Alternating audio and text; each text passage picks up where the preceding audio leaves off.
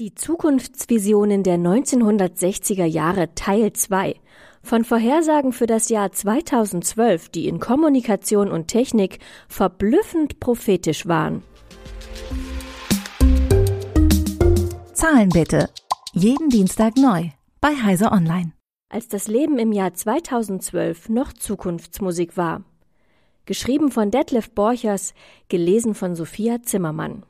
Kurz bevor das Institute of Radio Engineers IRE in das heutige Institute of Electrical and Electronics Engineers aufging, produzierte es im Jahr 1962 eine umfangreiche Festschrift.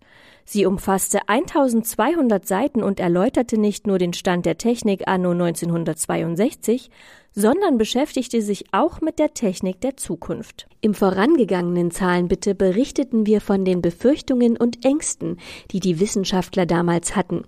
In diesem Teil geht es um die Vorhersagen für das Jahr 2012 und darüber hinaus, mit denen sie vor 60 Jahren fast richtig lagen. So findet sich darin unter anderem ein Aufsatz des Computerkonstrukteurs Gene Amdahl, in dem er sich über aktuelle Trends im Design von Computersystemen ausließ. Amdahl sah zwei Arten von Computersystemen kommen. Auf der einen Seite immer stärkere Hochleistungsrechner für Spezialanwendungen, auf der anderen Seite Multi-User-Systeme, an die 50 oder mehr Arbeitsplätze angeschlossen sind. Amdahl schrieb, ein solches System wird gerade am MIT in einem Feldtest ausprobiert. Wenn es seine Effizienz unter Beweis stellen kann oder gar die Erwartungen übertrifft, wird dies profunde Auswirkungen auf die Entwicklung von Computersystemen haben. Tatsächlich brachten die Tests am MIT den Durchbruch für Multi-User-Systeme und die Entwicklung von Multi-User-Betriebssystemen. Sogar die Entstehung der Hackerkultur kann auf die Tests am MIT zurückgeführt werden. Natürlich führt der Verweis auf Multi-User-Systeme unweigerlich zu der Frage, ob das Internet in den Prognosen vorkam. Tatsächlich beschäftigte sich George L. Haller, der damalige Vizepräsident von General Electric, ausführlich mit dem einflussreichen Aufsatz Man-Computer Symbiosis von J.C.R. Licklider, der von Autoren wie dem Netzhistoriker Peter H. Saulus als Gründungstext des Internets bezeichnet wird 1962 war Licklider Leiter des Information Processing Techniques Office in der Forschungsagentur ARPA, die mit der Entwicklung des ARPANETs begann. Optimistisch sah auch George Haller ein vernetztes System von Bildschirmen und schrieb im Sinn der Licklider-Symbiose 2012 wird für uns die Unterscheidung zwischen einem mir und meinem Computer sehr schwierig zu machen sein. So eng wird die Beziehung zwischen Mensch und Maschine sein. In seinem humorvollen Beitrag Communication as an Alternative to Travel berichtet John R. Pierce, der Vater der Telekommunikationssatelliten Echo One und Telstar, von den Mühen des Jahres 62 mit seinen Flugreisen und Autofahrten zu irgendwelchen Konferenzen zu kommen. Wie gut haben wir Ingenieure es im Jahr 2012, dass wir zu Hause bleiben und an Televisionskonferenzen teilnehmen können. Pierce stellte sich Telekonferenzsysteme vor, die durch schnelle Laserverbindungen möglich sein werden. Noch einen Schritt weiter ging der Austroamerikaner Ernst Weber, damals Präsident des Polytechnic Institute of Brooklyn. Der führende Mikrowellenforscher war stark von der Synoetics-Lehre des Psychologen Louis Fine beeinflusst.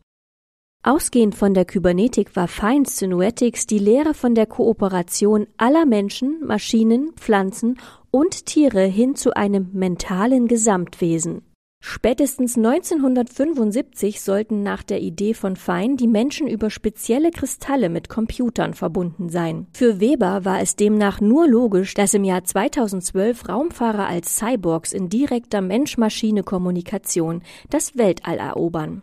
Übrigens gibt es in der IRE-Festschrift auch die Gegenposition, vertreten von dem aus den Niederlanden emigrierten Peter Jakobus von Herden. Schicken wir intelligente Maschinen ins Weltall. Das sollte bei der Erkundung des Alls geschehen, wenn sich herausstellt, dass es zu schädlich für den Menschen ist, dort Missionen auszuführen, erklärte er. Auch wenn noch nicht vom Internet die Rede ist, wird in vielen Beiträgen ein Kommunikationsnetz für das Jahr 2012 vorhergesehen. Wettervorhersagen werden von Hochleistungsrechnern auf Wetterbildschirme in den Haushalten geschickt, Zeitungen werden nicht mehr ausgetragen, sondern über das Kommunikationsnetz zu Lesegeräten verschickt, die flüssiges Papier enthalten. Kinder erhalten Teleunterricht und der Arztbesuch ist durch eine Telekonsultation ersetzt worden. Fernsehbildschirme sind wandgroß und zeigen dreidimensionale Sendungen mit Raumklangstereophonie.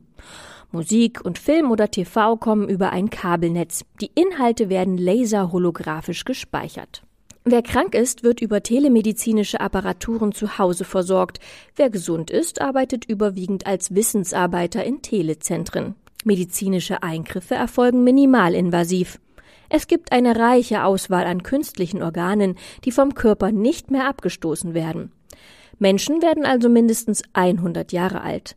Mit Mini-Atomzellen bestückte Kleinstcomputer ersetzen bei tauben Menschen als Cochlea-Implantat das Gehör. Computer werden nicht mehr konstruiert, sondern konstruieren sich wegen der fortschreitenden Miniaturisierung selbst. Dank der eingesetzten Kernenergie ist Energie im Überfluss vorhanden. Autos fahren nicht mehr mit Verbrennungsmotor, sondern mit Brennstoffzellen. Sie verständigen sich über ein eigenes Kommunikationssystem, das Bremslichter überflüssig macht, und sie werden von einem Satellitennavigationssystem präzise über die Straßen gelenkt.